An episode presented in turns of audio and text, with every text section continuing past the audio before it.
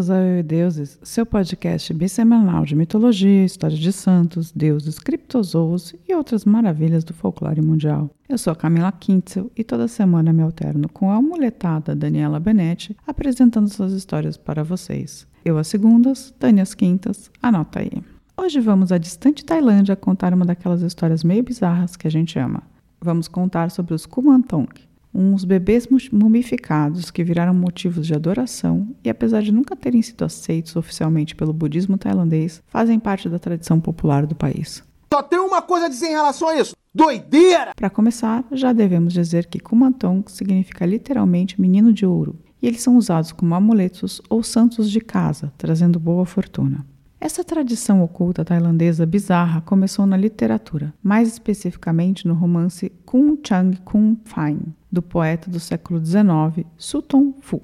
Na história, Kun Fine, um soldado de alta patente próximo ao rei, ganha o favor de um poderoso feiticeiro. O feiticeiro gosta tanto de Kun Fine que oferece sua filha em casamento. Infelizmente, algum tempo depois de Kun Fine saber da gravidez de sua esposa, ele e o sogro começam a discutir, tanto que o feiticeiro decide que o melhor é matar o genro. Kunfain descobre que sua esposa foi ordenada por seu pai para envenená-lo, e em uma raiva vingativa, ele arranca seu próprio filho da barriga da sua esposa. Com o feto ensanguentado na mão e a esposa morta, Kunfain acende uma fogueira em um templo, colocando o corpo em uma grelha, depois de envolvê-lo em pedaços de pano sagrado cobertos de orações. Que louco, tio! Enquanto Kunfai entoa orações, o assado logo reduz o feto a uma casca seca, apenas uma pele fina como papel esticada sobre o esqueleto. No final do ritual, a criança violentamente abortada torna-se um fantasma, com quem Kunfai pode falar e se comunicar, e ele se torna um tipo de guardião do seu pai. Terrível essa história, né? Horrível. Horrível. Horrível. Horrível. Horroroso horrível, um espanto, me faz mal. Sim, apesar das origens fictícias, a crença em Kumantong se enraizou no sul da Tailândia, com essa crença generalizada de que crianças fantasmas protetoras poderiam alertar contra quaisquer perigos que ameaçassem uma casa. Então, os autênticos Kumantong originaram-se de uma prática de necromancia. Eles foram obtidos a partir de fetos desidratados de crianças que morreram ainda no ventre de suas mães. Dizia que se os feiticeiros tinham o poder de invocar esses bebês natimortos, né, e adotá-los como filhos e usá-los para ajudar em suas paradinhas. Meu coração é pura maldade.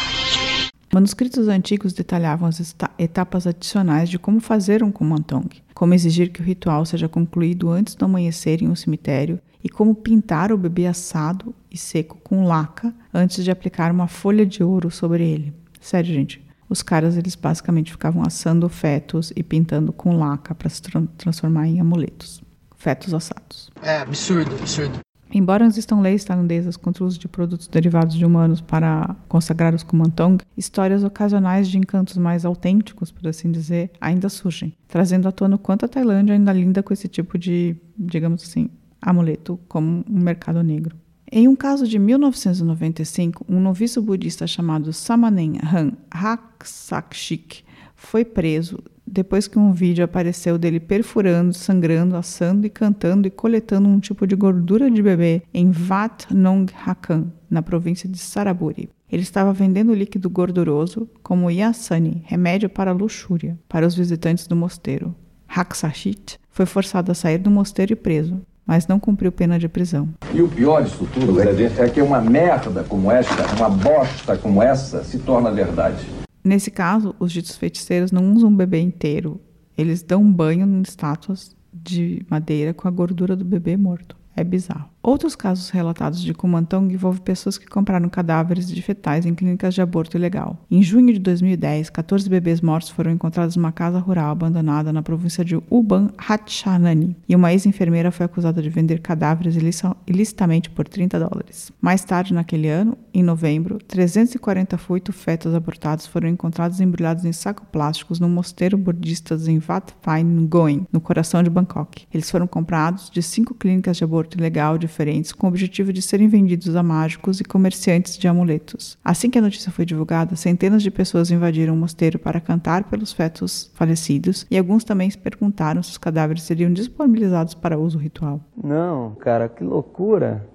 Que coisa absurda. Realmente as pessoas acreditam nessa coisa dos bebês e a parada é sinistra. Ainda hoje se encontram à venda em vários templos pequenas estátuas de madeira de um menino com cabelo preso em um coque sentado com as mãos em oração. Como a forma mais inócua de Kumantong, alguns desses bonequinhos mais valorizados são esculpidos em madeiras dos templos budistas demolidos, porque acredita-se que o próprio edifício absorveu a sacralidade dos monges que costumavam sentar-se dentro e entoar orações. Infelizmente, como a gente disse, a tal magia negra ainda pode estar envolvida, porque acredita-se que mais poderosos são esses de madeira de templo, mas que foram banhados em gordura extraída de uma criança ou adulto morto, em especial um que morreu em circunstâncias violentas. Agora, se você achou legal e quer adotar um Kumantong, tome cuidado. Cuidar dessas estátuas tem seu próprio conjunto de regras, exigindo que o proprietário a coloque numa prateleira e ofereça xícaras de leite e bebidas doces. Os Kumantong supostamente são capazes de ver e ouvir a uma distância de até 20 mil quilômetros, dando uma ampla proteção a qualquer família. Ocasionalmente, no entanto, acredita-se que um desses seja tipo um trapaceiro, um trickster, e é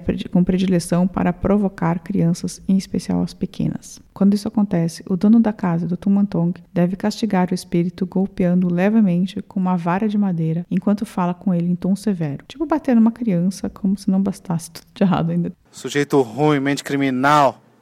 Quando alguém sentir que não é mais capaz de cuidar de um Kumantong da maneira adequada, pode descartá-lo em um templo. Mas a tradição dos Kumantong, apesar de escondida, é tão forte que em maio de 2012, policiais tailandeses encontraram escondidos na mala de um homem seis fetos humanos assados e cuidadosamente cobertos em folhas de ouro. Chong Hock Quen, de 28 anos, admitiu ter comprado os fetos por mais de 6 mil dólares com a intenção de revendê-los em Taiwan como amuletos de boa sorte por pelo menos seis vezes o preço da compra. Houve apenas um breve burburinho na mídia depois desse achado horrível. Imagina, gente, o cara viajando com feto pintado de ouro. E essa foi a história dos Kumantong, bebês mumificados tailandeses que surgiram na literatura e espalharam pela tradição popular, estando presentes até hoje. Se você quiser ouvir mais histórias cheias de barbarismo como essa, escreva pra gente no e-mail contato@euideuses.com.br ou mande um olá pelo Facebook, Instagram ou deixe num comentário no YouTube. Agora, se você quer saber como criar o tal amuleto de bebê morto, vá ler os livros, em tailandês no caso. Tenha uma boa semana, divulgue este podcast e seja feliz. Tchau, tchau!